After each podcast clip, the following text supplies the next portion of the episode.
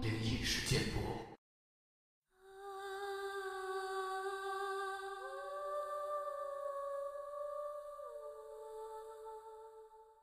嗨，你好，欢迎来到今天的奇闻事件部，我是主播莫大人。Hello，大家晚上好，我是陈默。是，今天陈默带来了一个什么故事呢？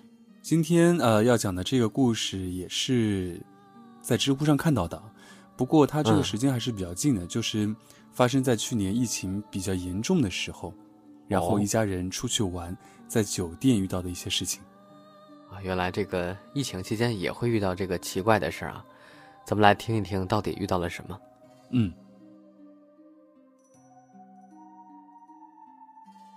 二零二零年八月份，单位放高温假，女儿小学毕业，没有作业，由于疫情的关系不能远走，于是选择了附近的短途自驾游，和我闺女发小一家同行。第一天去了红石崖，结果导航错了，多走了二百多公里。后来走到土路上了，最后几乎没路了，才发现走错了。我一看地图，离外蒙古都不远了。之前导航到了一个小山村，不是景区。我想去看看走了半天的路到底是个什么样的地方，但是其他人都反对，我就没坚持去。原路返回，去了景区玩。第二天又玩了两个景点，晚上就近选择了一个小县城。吃完饭后，选择了一个当地还算比较好的酒店入住。我办理的入住。当时服务员把两张房卡给我，一张九零幺三，一张九零幺四。当时我顺手就把九零幺三给了他们一家。等上了楼，一出电梯没几步就是他们的房间。我当时以为旁边就是我们的九零幺四，结果不是，对面也不是，往走廊里走了好久才到。住下后，老婆和闺女去她发小的房间转了，我打电话给父母报了个平安。打电话时，我就听到卫生间里有水滴的声音。挂了电话后，到卫生间一看，吊顶灯的位置有水滴落下，我就打电话给服务台，他们说马上来修理。后来来了个小伙子修理，打开卫生间的吊顶，发现热水管漏水。小伙子说是热水太热，水汽把水管顶坏了。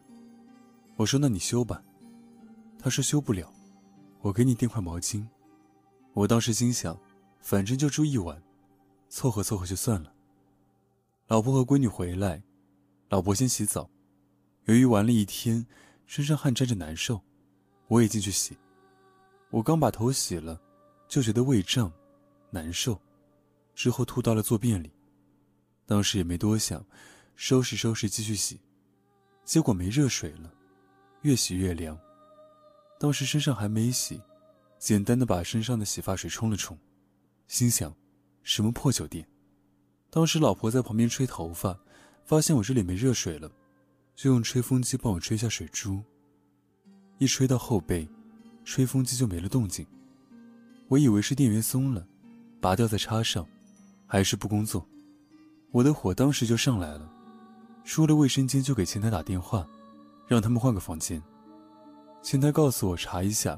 看这层楼还有没有房间，然后让服务员给我们调换。没一会儿，服务员来敲门，告诉我们换到九零幺五房间。我们三口人就收拾行李，由于背包、行李箱的东西都打开了，一次拿不过去，我就又回来拿了一次。发现服务员在卫生间里试吹风机，是能用的。回到新房间后，我就又洗了个澡。出来后，闺女在床上玩床头的开关。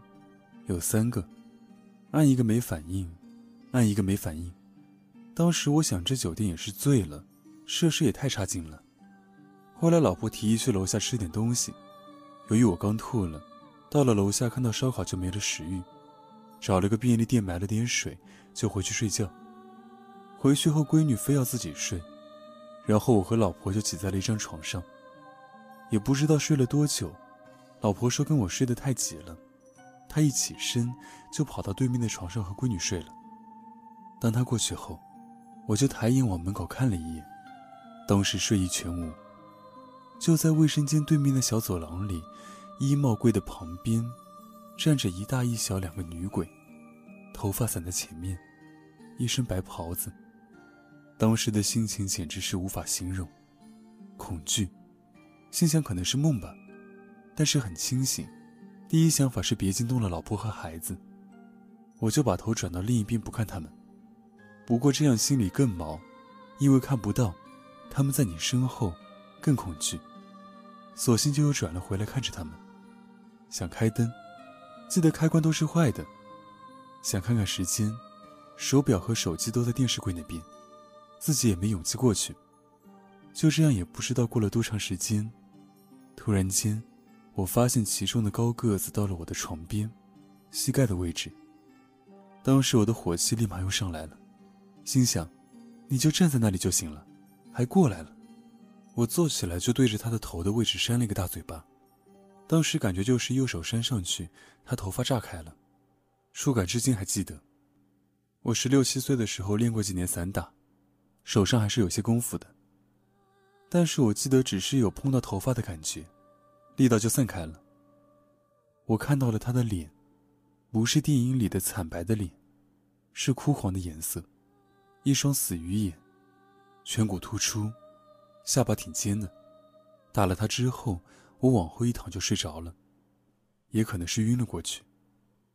早晨起来洗完脸后，我右手肱二头肌位置像被针扎了一样的疼，我一下就把晚上的事全想起来了。我跟老婆和闺蜜发小一家人说这个事，他们都不信，说我梦魇了。我心想，梦魇了还能动？我们吃一样的东西，他们都好好的，只有我吐了。还有，之前九零幺四房间各种不舒心，换到九零幺五竟然是朋友一家的隔壁，他们房间的设施都是好的，没有一点问题，好像冥冥之中把我们往那个房间里面赶。后来的旅游，我就没有心思玩了，草草去了两个景点，就打道回府了。回到家后，连着好几天半夜惊醒，一醒就好长时间睡不着，特别清醒。还有恐惧感围绕着的感觉，但也说不上来是怕什么。这时也没敢跟父母说，怕吓到他们。上班后，和同事说起这事也没人相信，说我恐怖片看多了。可我有十多年没看过鬼片了，再说我也不怕看鬼片。单位有个返聘的姨，相信我说的，给我介绍了个他初中同学的女儿，是个出马仙，让我去他那里看看。以前我不是很相信这些的，但有了这次经历，真是不信都不行。后来出马仙的事我就不在这里说了。总之给我画了符，让我带在身上，现在没有任何不适了。本文来源知乎，作者：魔高一尺二。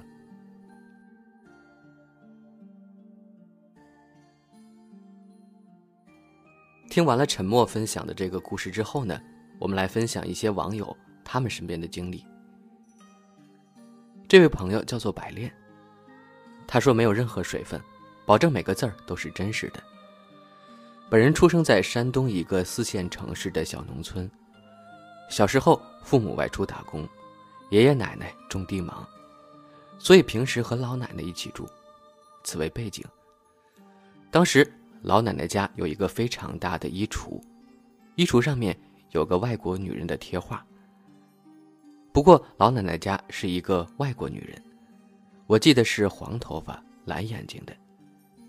当时小学放学早，老奶奶又经常出去找村里同龄人串门。平时我自己就从大门下面钻进去，回家在院子里主要是玩点火烤泥鳅和瓮里养的小鱼之类的，玩累了就回屋喝水。回屋呢，看见衣橱时，发现衣橱上画里的女人正在对着我笑呢。然后居然走了出来，就真的是从画里走出来了。我当时都吓尿了，太恐怖了，我就嚎叫着往门外跑，疯了一样钻出去，到处找我老奶奶。等找到老奶奶时，不管我怎么说，大人们都不信。等和老奶奶一起回家时，再看衣橱，又没有任何异样了。但是从那儿开始，我每天晚上睡觉都能梦到画中的女人，而且好几回她都想掐死我。梦得无比真实，而且喊不出来，和鬼压床一样。意识醒了，但是怎么也起不来，也发不出任何声音。几次以后，我非常坚决，撒泼打滚的让家里人把那幅画给撕掉了。家里人看我这么闹腾，直接就把那个衣橱都弄走了。从此以后，我再也没有梦到过画上的女人，不过就是不敢再自己专门回家了。这件事儿给我印象太深刻了，到现在都感觉无比真实。长大后给很多人讲过，但是大家都认为我把小时候的梦和现实混淆了。可是我清晰深刻的记得，那个女人从画里走下来的样子，太真实了。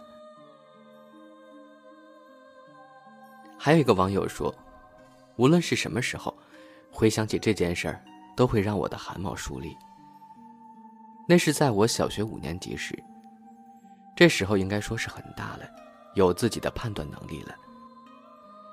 父母因为有事儿，把我送到了我大姑家里住。